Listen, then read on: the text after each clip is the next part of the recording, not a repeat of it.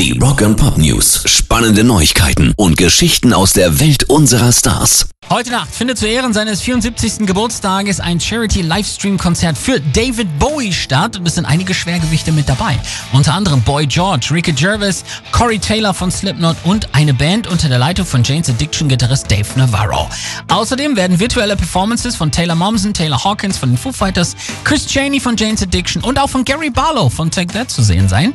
Das Event wird von Bowies langjährigen Bandmitglied Mike Garson moderiert und soll helfen, Geld für die Wohltätigkeitsorganisation Save the Children zu sammeln.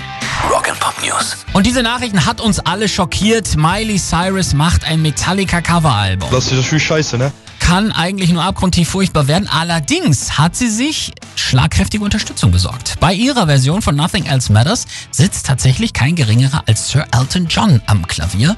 Außerdem wird sie auf der neuen Scheibe unter anderem auch noch von Chad Smith von den Red Hot Chili Peppers und einigen anderen Promis unterstützt. Und der Produzent ist Andrew Watt, der zuletzt Ordinary Man mit Ozzy Osbourne gemacht hat. Also ganz vielleicht haben wir Glück und es wird ähnlich gut wie die Zusammenarbeit der Metal-Götter mit Lady Gaga damals.